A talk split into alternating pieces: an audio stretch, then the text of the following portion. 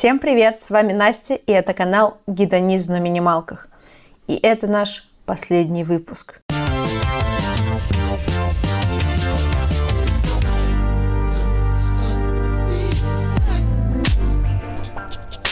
О последнем выпуске чуть позже, а о теме прямо сейчас. Решили мы замахнуться на классику. Непростой у нас с вами будет сегодня разговор, потому что у нас в гостях сегодня два главных красных героя из Италии из Испании – Риоха и Кьянти. Попробуем коротенько разобраться, что же такого особенного в этих двух бутылочках. Поехали!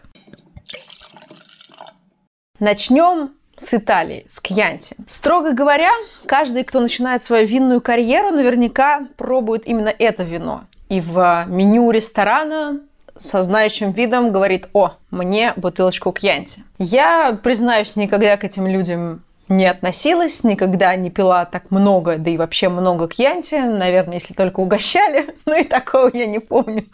Но все-таки настало время как-то сознательно в этом разобраться и поговорить о, скажем, Италии для начинающих. Вот такая вот у нас увесистая сегодня бутылочка, куплена в красном и белом, собственно, как и вторая, Испания, с медалью. Медаль попозже обсудим тоже. Кьянти резерва, это сейчас тоже все обсудим. Что такое вообще в целом кьянти? Это красное вино из региона Тоскана. Тоскана это такой очень живописный регион в центральной Италии. Главный, наверное, город самый известный это Флоренция, тоже отдельно заслуживающий внимания. Вот, к сожалению, не успел до туда доехать. Надеюсь, что скоро успеем. Это вино кьянти, которое начали производить в этом регионе очень давно, из сорта Санджавеза, что в переводе означает «кровь Юпитера». В общем, древние римляне не дремлют, всячески свое наследие несут до сих пор в массы. Это может быть как 100% Санджавеза, так и смесь э, сортов, конечно, основным из которых будет Санджавеза. Что еще интересного? Вино старое, вино известное, и именно поэтому вокруг него существует множество легенд. Так, например, на эмблемах некоторого кьянти вы можете увидеть петуха, черного петуха, который является последствием вот какой истории. В средние века два города спорили между собой о производстве этого вина. Это было, собственно, Флоренция и Сиена. Жители этих городов договорились, что выйдут навстречу друг другу с первым криком петуха. И, собственно, там, где они встретятся, будет пролегать граница между винодельческими регионами. Ну, все они взяли красивого белого петуха, откормили, всячески за ним ухаживали, а вот во Флоренции жили хитрецы. Они взяли черного петуха, его не кормили, его не поили. И на следующее утро, когда настало время вот этого, собственно, выхода навстречу друг другу, черный петух запел очень рано, будучи голодным, а белый проспал долго. Соответственно, жители Флоренции вышли в путь раньше и дошли до самой Сиены, поэтому отвоевали себе большую территорию для производства кьянти. У нас на бутылочке петуха нет, но, в общем-то, это не значит, что это вино не настоящее, поскольку поскольку петуха лишь некоторые добавляют себе как такую привилегию, принадлежность к той самой аутентичной группе производителей. У нас здесь кони. Вот такая вот тоже забавная этикетка. И еще одну вещь хочу вам рассказать, поскольку она меня сейчас смутила, когда я готовилась к этому выпуску. Когда вы будете искать вино, это или любое другое, пожалуйста, внимательно обращайте внимание на название производителя. То, что написано на этикетке, это еще не вся информация. То есть, если вы вобьете буквально название этого вина в Google, Кьянти Резерва и Терра Дитуская, то, скорее всего, не найдете ничего, кроме ссылки на сайт того же красного и белого и еще пару винных магазинов, где это вино продается. Смотрите внимательно этикетку, об этом мы вам всегда говорим. У Кьянти есть достаточно сложная и многоступенчатая система классификации. Это Кьянти резерва. Это вино, которое выдерживается три года. И, собственно, Здесь у нас э, соответствует все действительности. Это написано и на этикетке, это и соответствует году, 2015 год урожая. То есть, учитывая, что у нас сейчас 2020 на дворе, постояло столько, сколько следует, но я имею в виду именно у производителя. Мне кажется, надо налить в бокал, потому что обсуждать вино без вина – это совершенно глупая затея. И я тут хочу, пока наливаю, поругаться немножко на бесконечные вебинары по дегустациям вин, которые сыпятся на меня, как из рога изобилия, все два месяца самоизоляции. Вебинар это прекрасно. Но если у вас нет бутылочки вина под рукой, это совершенно бесполезная затея. Особенно если речь идет о платном обучении. Вы можете узнать очень много теоретически, но практически это вот вино в бокале. Самая, самая лучшая практика и самое лучшее познание вина, оно происходит именно так. Что ищем в бокале? Красный цвет, ну, нашли. это, это, это, знаете, я смеюсь, а вообще-то Кьянти белое тоже существовало до 1967 года. Поэтому вот шутки шутками, а могло бы тут и белое быть. Если говорить строго про сорт Санжавеза, которого здесь, безусловно, большая часть, то это красные фрукты, это высушенные травы, бальзамический уксус, это дым, это дичь, и, может быть, немножко сухой солями, эспрессо, сладкий табак, но для меня вот это не очень насыщенный запах у кьянти. Мне не хватает в нем аромата. Я не хочу никого обидеть, если среди вас есть любители кьянти. Для меня все-таки нет в нем какой-то изюминки, сказала бы я. Но ведь это действительно так, потому что изюминка есть только в винах позднего сбора. Вот такие у нас шутки у любителей вина.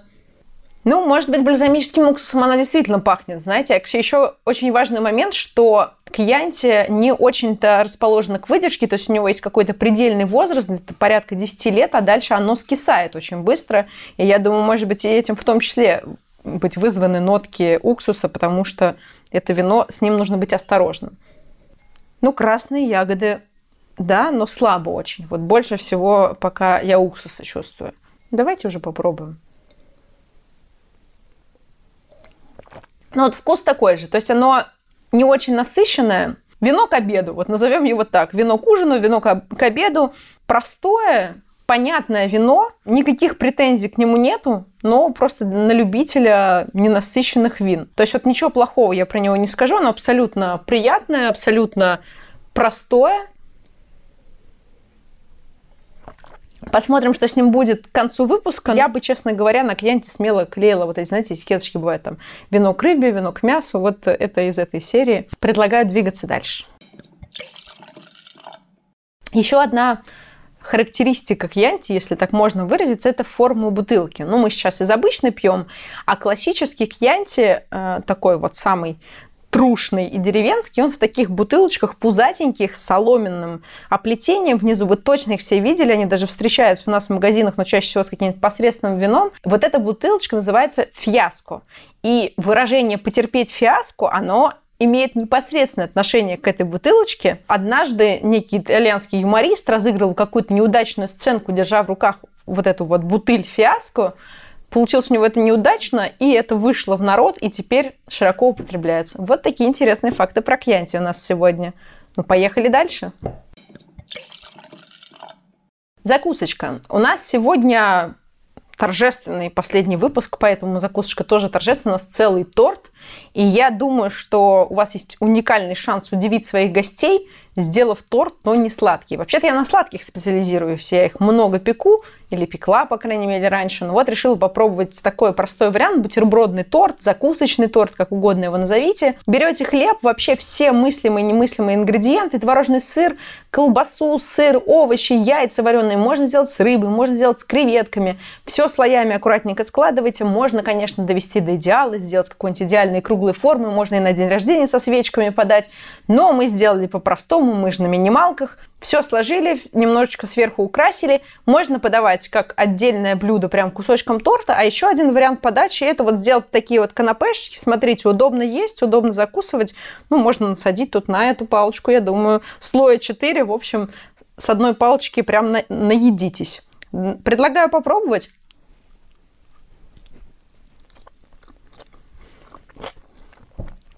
К вину-то, чё ж нехорошо-то?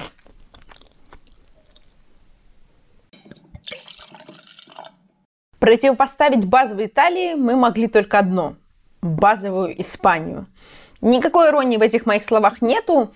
Для тех новичков, которые больше любят Испанию, а не Италию, ну вдруг такие есть, первое знакомство с вином происходит, конечно же, с Риохой. Берем бутылочку и, собственно, начинаем о ней разговаривать. Что тут долго думать? Я вам обещала сказать про медаль вот здесь она есть, здесь нету. Обращайте внимание, если уж хоть какое-то внимание на эти медали вы обращаете, что на них написано. Потому что в данном случае медаль была выдана не вину, а всему производителю. То есть вот именно это вино, это у нас э, медаль от Лука Марони, вы у него на сайте не найдете. Это без медали, но может быть и честнее. Тоже такая приятная очень бутылочка. Риоха так же, как Кьянти, это винодельческий регион, закрепленное географическое наименование, да, если русским языком выражаться.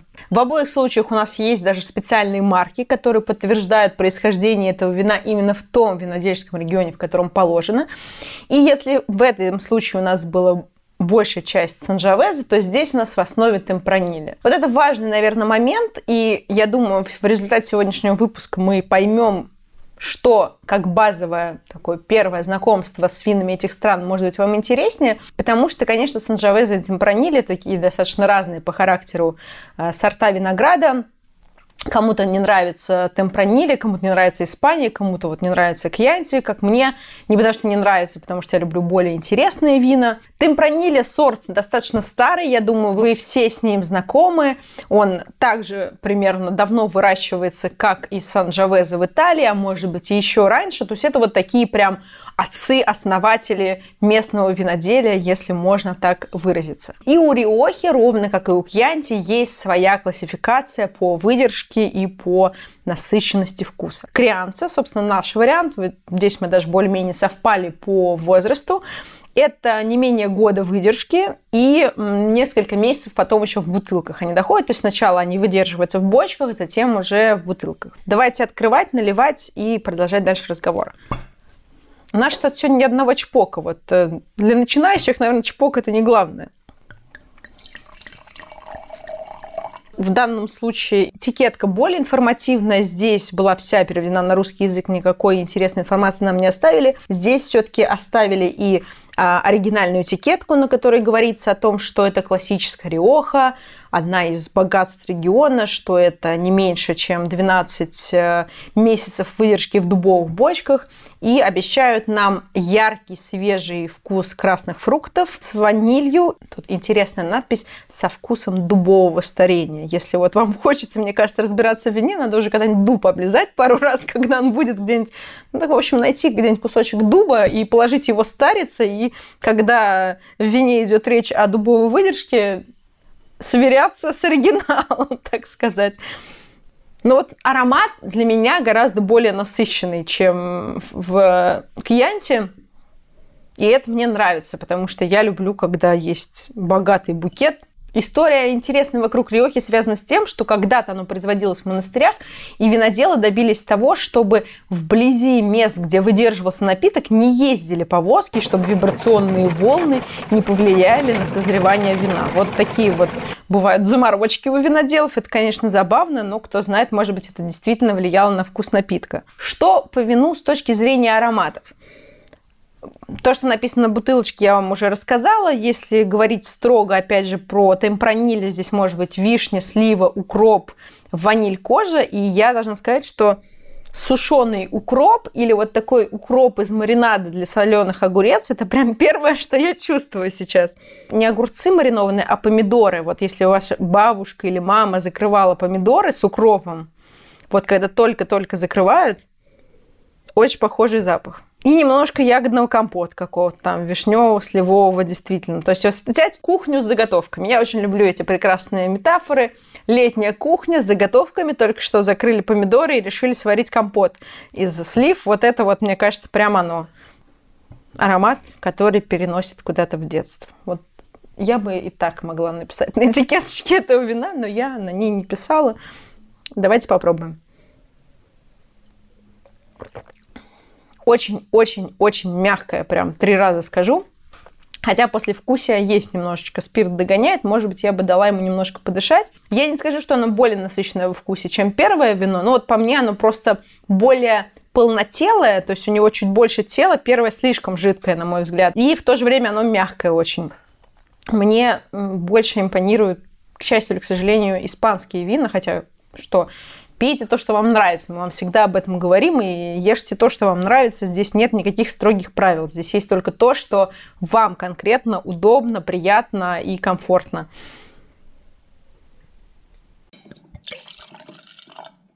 Ну, учитывая, что оба вина в одной ценовой категории, если бы я брала еще раз одну из этих бутылочек, я бы взяла Риоху, она поинтереснее, на мой взгляд.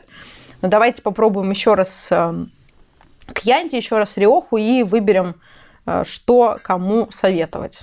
Потому что, я думаю, советовать, в общем-то, можно оба вина. Кьянти немножечко раздышалась, и там появились ароматы специй немножко.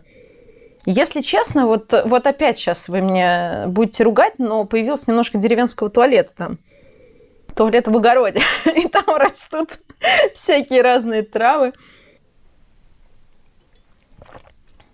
Ну, жидковато все равно. Вот не хватает ему немножко. Оно приятное вполне, но не насыщенное. В общем, к Янте отправляем всем любителям легких красных вин, не очень насыщенных в аромате, не очень насыщенных во вкусе. Я думаю, в первую очередь для того, чтобы просто за ужином выпить именно с едой, когда у тебя нет возможности прям или возможности, или желания вдумываться в это вино, да, искать там какие-то нотки, я думаю, что вот это вариант очень простой, очень неплохой, бюджетный, качественный, то есть вот здесь вот прям все, все плюсики. Я еще должна сказать, что когда готовилась и читала отзывы про это вино, я напугалась, потому что последние отзывы были все на единицу на сайте красного и белого с тем, что это отвратительное вино, пить невозможно, воняет ужасно. Нет, с ним все хорошо. Бывают всякие истории, бывает брак, бывает э, какое-то испорченное вино, но здесь все, все нормально, просто не очень насыщенно.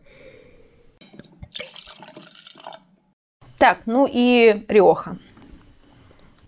Ну вот там вот этот укроп, ну, ребят, ну вот прям э, укроп из банки с помидорами. Ну что хотите со мной делайте, но в хорошем смысле. Он такой вот пряный запах и насыщенный очень.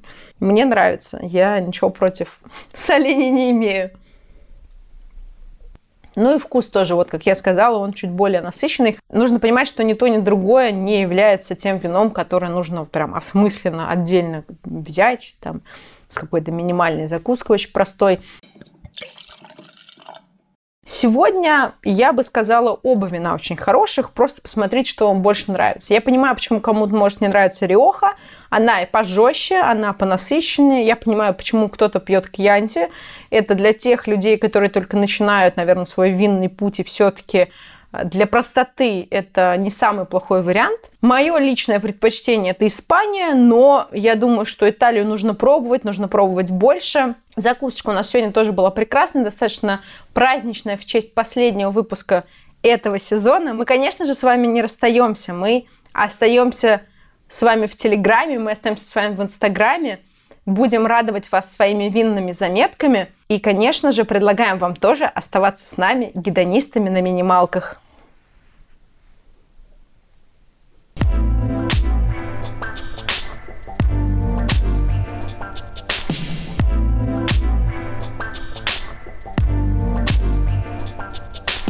Блин, ну настолько появилось новых подписчиков, мне прям жалко расставаться на каникулы для них. Давай, может быть, что-нибудь секретное в межсезонье снимем для них.